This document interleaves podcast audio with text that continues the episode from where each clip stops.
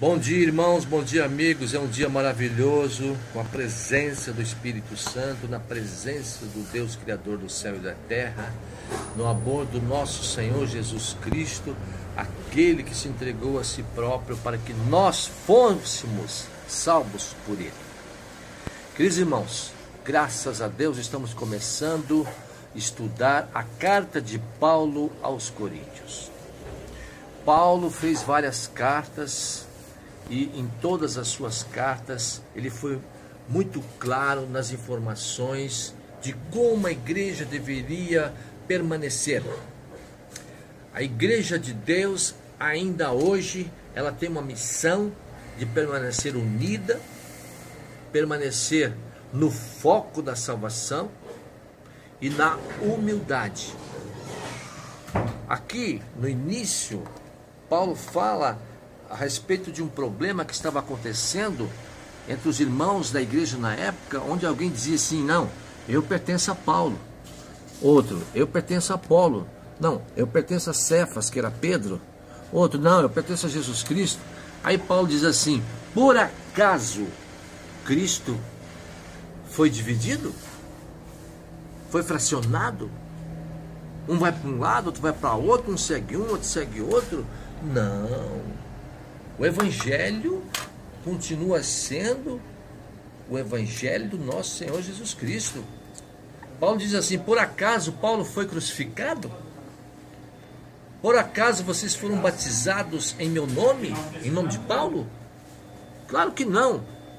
O foco é Cristo. Então, irmãos, nós temos, estamos estudando aqui na primeira carta aos Coríntios, no capítulo 1, no verso 18. Ele diz assim: olha, porque a palavra da cruz é loucura para os que se perdem, mas para nós que somos salvos é poder de Deus. Aqueles que não ganham a salvação, ainda hoje, eles acham a palavra de Deus uma coisa obsoleta sem significado, sem sentido. Por quê? Porque não conhece a voz do Espírito Santo. Porque não tem prazer na presença do Espírito Santo. O Espírito Santo não está dentro deles. O que está dentro deles é outro espírito, o espírito do mundo. Então, irmãos, Paulo aqui, ele continua dizendo assim: olha, mas nós que pregamos a Cristo crucificado, que é escândalo para os judeus e loucura para os gregos. Por que, que Cristo era escândalo para os judeus? É simples, irmãos. É porque os judeus que, quem, foi quem crucificaram a Cristo. Eles não aceitavam a Cristo, não aceitam ainda a Cristo.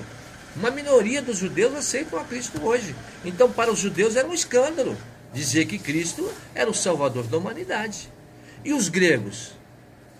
Os gregos, na época, era considerada a verdadeira sabedoria, a ciência vinha da Grécia, e eles entendiam que a pregação do Evangelho através de Jesus Cristo era uma loucura também. Mas nós que conhecemos o plano de Deus,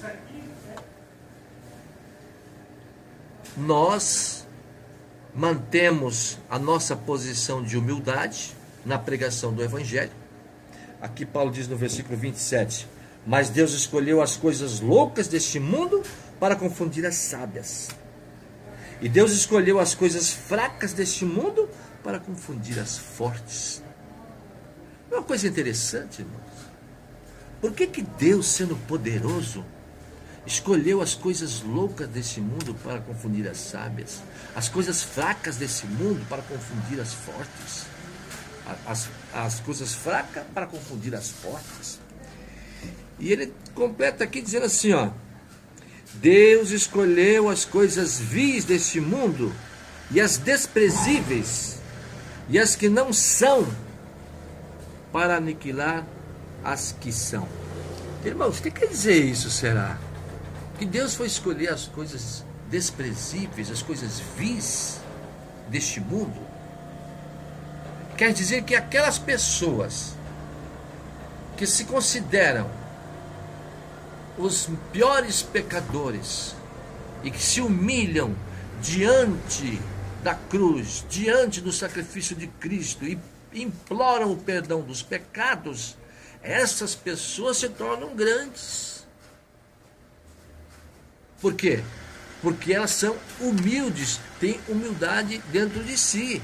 Mas aquelas pessoas que se acham que já são santas, que já conseguiram um patamar de santidade, querem glórias para si.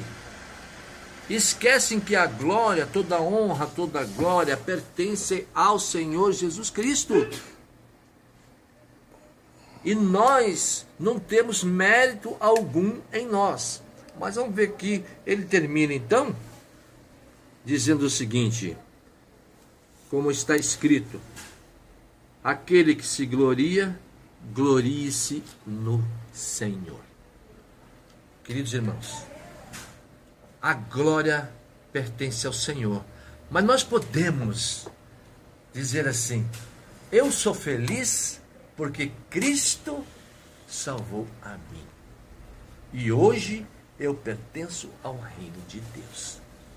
Isso sim, irmãos. Mas a glória, a verdadeira glória, pertence ao Senhor Jesus. Queridos irmãos, se você tem algum amigo, alguma amiga, alguém que você gostaria que estas pessoas conhecessem o Evangelho na sua profundidade, como nós estamos conhecendo, aprendendo, estudando aqui juntos, passe o nosso endereço virtual para essas pessoas. Nosso endereço é libertos pelo amor de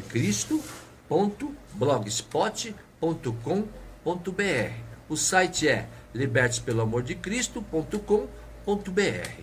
E que Deus abençoe a todos vocês em nome do Senhor Jesus. Amém.